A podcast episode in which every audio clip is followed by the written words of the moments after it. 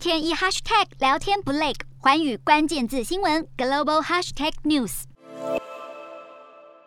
疫情之下，中国政府的防疫措施越来越严格。北京城以往车水马龙的景象早已不在，如今只能见到快筛站前排着大批等待筛检的民众。根据五月六号早晨通报，中国全境新增的三百五十六例本土确诊案与四千两百七十二例本土无症状感染者，其中上海的确诊人数最多，共有两百四十五例本土确诊与四千零二十四例无症状感染者，而北京方面则通报了五十五例确诊与十七例无症状感染。者，习近平五号在中共中央政治局常委会会议上再次坚持要毫不动摇的继续清零政策。他在会中宣称，中国的防控措施是有科学根据的，而且这一次一定能打赢上海保卫战。但事实上，名为封控，实为封城的举措早就引发民怨。美国白宫首席医疗顾问弗奇就认为，中国当下的封控方式根本是一场灾难。弗奇认为，封城期间如果没有搭配积极施打疫苗的措施，光是苦苦等待清零，完全没有办法解决问题。